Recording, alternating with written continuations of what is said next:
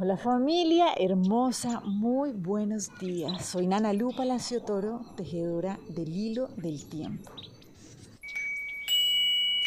Bueno, hoy nos dejamos llevar por el Nahual 2 Toj en esto de comprender cómo desplegar nuestro poder personal, entendiéndolo como ese acto de vencer me, ¿sí? Vencerme a mí mismo, a ese personaje, a esas creencias limitantes, que realmente es lo único que me impide comprender y desplegar ese ser de luz perfecto que yo ya soy.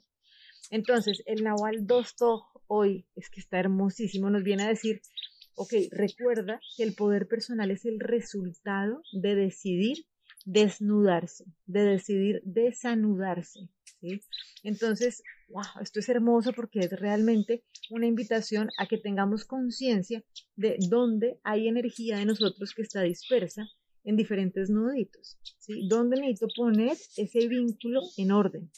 Comencemos por la primera relación que es con nosotros mismos. ¿Cómo está ese encuentro entre nuestra energía femenina y nuestra energía masculina? Si hay algo que no está fluyendo, hay un nudo que no está permitiendo que esa energía pueda generarse, transformarse, pues moverse en libertad y ayudarnos a crecer, ahí es donde necesitamos poner toda nuestra atención, ¿sí? Y es algo que también venimos a poner en acción mucho en las relaciones de pareja, no solamente ahí, pero también es cuando hablamos de ese complemento de nuestras parejas, ¿cierto? Que es como ese escenario maravilloso donde viene a salir a la luz un montón de trabajos a realizar, ¿cierto? Entonces, esto es pues maravilloso. Cuando uno va a hacer el amor, se desnuda, ¿cierto?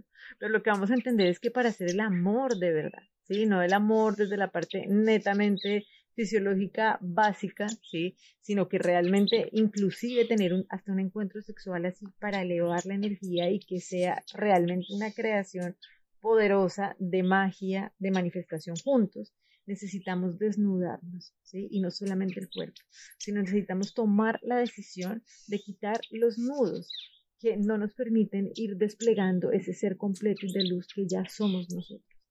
Entonces, aquí hay algo súper importante a tener en cuenta y es que muchas veces decimos, bueno, vamos a abrir el corazón, nos vamos a entregar, ¿cierto? Pero algo aquí fundamental es que para que una relación de pareja pueda seguirse transformando en belleza, en conciencia, pues es un compromiso constante de estarse desanudando, desnudando, ¿sí? No es como, ya, yo soy así y tengo estos conflictos y no hay nada que hacer. Cuando una pareja decide, ¿sí? Mantener una relación basada en los principios así, yo soy así y no hay nada que hacer y no voy a resolver esta situación, pues sencillamente en algún momento hay un estanque, se estanca, ¿sí? Entonces, por algún lado termina saliendo un malestar o sencillamente la relación termina acabándose, pues porque esto es divino, si es un orden perfecto donde nadie puede venir a poner en orden eso que yo no he querido o no he podido resolver, esos nudos que yo no he podido desanudar.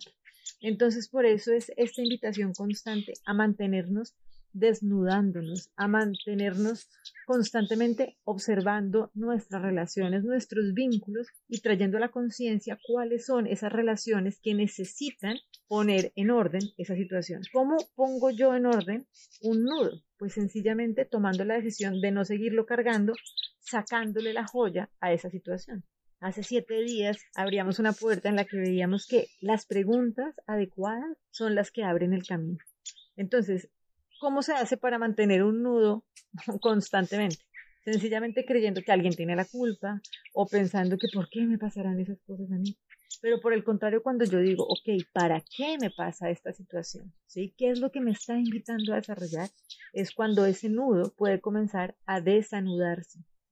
Y eso significa que puedo comenzar a tomar esa energía que tenía dispersa y puedo tomar ese poder personal, ¿sí? En unidad, no estando con la energía dispersa, sino que realmente permito que esa energía entre a formar parte mía, ¿sí?